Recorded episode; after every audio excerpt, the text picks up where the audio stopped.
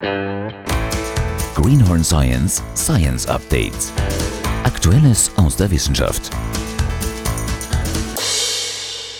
Hallo zum Greenhorn Science Science Update. Mein Name ist Felix Bick. Heute geht es darum, wie sich eigentlich Zugvögel, und zwar die Nilgänse, orientieren. Nilgänse sind Wasservögel. Sie stammen, wie der Name schon sagt, ursprünglich aus Afrika, aber die kommen auch bei uns vor in Mitteleuropa, in Österreich und in Deutschland. Durch den Klimawandel verändern sich Ökosysteme. Und wenn sich ein Ökosystem verändert, dann müssen sich die Tiere und Pflanzen, die dort leben, entweder anpassen oder sie müssen wegziehen. Und genau um dieses Wegziehen und um die Orientierungsfähigkeit, die Tiere dazu brauchen, um das geht es heute am Beispiel dieser Zugvögel. Das sogenannte Movement Ecology Framework, das bildet sozusagen die Grundlage für die Bewegungsökologie von Tieren. Dieses Framework, also ein Rahmen, kann man sagen, dieser Rahmen, der unterscheidet externe und interne Faktoren, die die Bewegung von Tieren beeinflussen.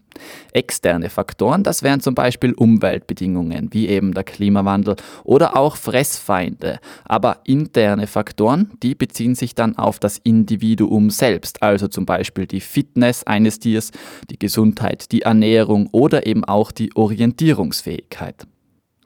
Die Orientierungsfähigkeit, die kann bei Wirbeltieren sehr unterschiedlich ausgeprägt sein. Manche, die können sich nur an bekannten Pfaden entlanghankeln und müssen immer diesen Pfaden folgen, die sie über die Jahre erworben haben. Andere, die können sich sehr bewusst entscheiden, wohin sie wollen. Sie haben gewissermaßen eine innere Landkarte der Umgebung. Oder etwas anders ausgedrückt, die Orientierung an der Landschaft ist einigen Tieren vorbehalten, die sich dann an Seen, Flüssen und dergleichen orientieren, und andere, die orientieren sich eher an weniger festen Größen, wie zum Beispiel an Duftmarken oder an der Sonne. Es geht also heute um Zugvögel. Da stellt sich natürlich die Frage, wieso Zugvögel überhaupt ziehen. Und auch auf diese Frage gibt es unterschiedliche Antworten. Der Klassiker wäre die Jahreszeit. Also im Sommer fliegen die Vögel in den Norden auf der Nordhalbkugel beziehungsweise Richtung Süden auf der Südhalbkugel. Und wenn sich die Wetterbedingungen dann unangenehm verändern, dann fliegen sie eben wieder retour Richtung Äquator. Aber es gibt auch andere Gründe, zum Beispiel das Mausern oder Brüten, also wetterunabhängige Faktoren. Mauser zur Erinnerung, das bedeutet, dass Vögel ihr Federkleid abwerfen, und zwar die Flugfedern, und dann ein neues Federkleid bekommen. Das dauert so ungefähr drei bis vier Wochen und in dieser Zeit sind die Vögel flugunfähig. Das bedeutet aber, dass sie den Fressfeinden mehr oder weniger ausgeliefert sind. Und darum ziehen dann manche Zugvögel von einem Ort zum anderen, nämlich dorthin, wo sie während dieser Mauserzeit sicher sind vor Fressfeinden. Und genau das machen auch die Nilgänse, um die es heute geht. Die Nilgänse, die fliegen dabei richtig weit. 850 Kilometer pro Tag können sie zurücklegen. Üblicherweise kehren die Nilgänse dann im nächsten Jahr an denselben Mauserplatz zurück. Das bedeutet jetzt nicht, dass sie genau an denselben Punkt zurückfliegen, aber zumindest so im Umkreis von fünf Kilometern oder zumindest in dasselbe Gewässersystem. Forschende aus Südafrika, die haben jetzt eben die Orientierungsfähigkeit dieser Zugvögel näher untersucht und das schauen wir uns jetzt ein bisschen genauer an. Um herauszufinden, wie sich die Nilgänse orientieren, haben sie sechs dieser Tiere eingefangen und 1250 Kilometer weit nach Süden an die Küste transportiert. Eigentlich leben diese Vögel nämlich eher in Binnengewässern. Den Transport, den haben sie in undurchsichtigen Kisten gemacht, damit die Vögel sich nicht die Landschaft schon mal anschauen können und dann schon wissen, wie sie wieder retour kommen. Bevor sie die Vögel dann wieder freigelassen haben, haben sie sie noch für zwei Wochen in Käfigen aufbewahrt, aber im Freien, damit die Vögel sich an den neuen Sonnenstand gewöhnen können. Denn wenn man sich vom Äquator entfernt, so wie die das gemacht haben, dann verändert sich ja der Einfallwinkel der Sonne und wenn sich die Vögel an dem orientieren, dann müssen sie sich also auch an den neuen Sonnenstand anpassen. Die Vögel haben dann einen kleinen Rucksack bekommen, 32 Gramm leicht und ausgestattet mit einem solarbetriebenen GPS-Sender. Dieser GPS-Sender hat dann alle zwei Stunden eine Positionsangabe des jeweiligen Vogels an die Wissenschaftler gesendet.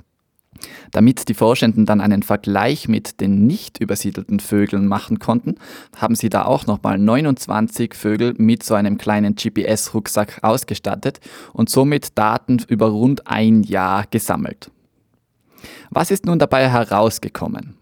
Die erste Kernerkenntnis war, dass keiner der übersiedelten Vögel wieder zurück in die ursprüngliche Heimat geflogen ist aber sie haben ein deutlich verändertes Flugverhalten am neuen Ort gezeigt.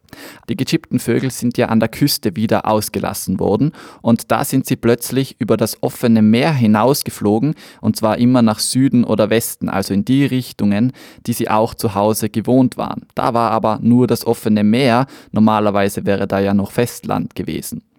Ja, und so sind sie dann stundenlang auf das Meer hinausgeflogen, haben dann aber irgendwann wieder umgedreht und sind auf das Festland zurückgeflogen. Ein Vogel, der hat am Weg auf das Meer hinaus eine Insel entdeckt und dort 32 Stunden verbracht, bevor er wieder zurück ans Festland geflogen ist. Und auch noch interessant, einer der Vögel hatte eine durchschnittliche Geschwindigkeit von 47 kmh über zwei Stunden lang. Also der war dann doch relativ flott unterwegs. Die Vögel zeigten also nun, da sie übersiedelt waren, ein verändertes Verhalten bei der Suche nach einem geeigneten Brutplatz bzw. einem Platz zum Mausern. Was ist nun die Schlussfolgerung aus diesen Erkenntnissen? Nilgänse orientieren sich offenbar über verschiedene Mechanismen. Zum einen verfügen sie über ein spezielles Wissen über die Landschaft, in der sie wohnen, und zum anderen haben sie auch erlernte Bewegungsmuster, denen sie folgen. Teilweise orientieren sie sich dabei auch am Stand der Sonne. Zugvögel, die jahreszeitlich bedingt von Norden nach Süden und wieder retour ziehen, die orientieren sich oft am Magnetfeld der Erde. Bei den Nilgänsen sind innere Triebe wie das Mausern oder das Brüten dafür verantwortlich, wie sie sich bewegen.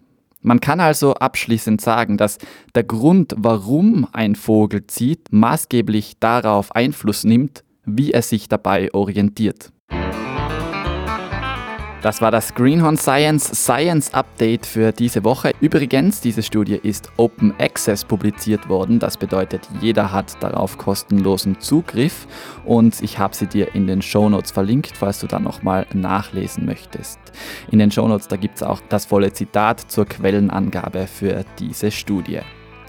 Alle weiteren Infos und Links findest du ebenfalls in den Show Notes. Mehr von Greenhorn Science findest du auf www.wissenschaftspodcast.at. Danke fürs Zuhören und bis zum nächsten Mal, wenn es wieder heißt Greenhorn Science. Nie wieder grün hinter den Ohren.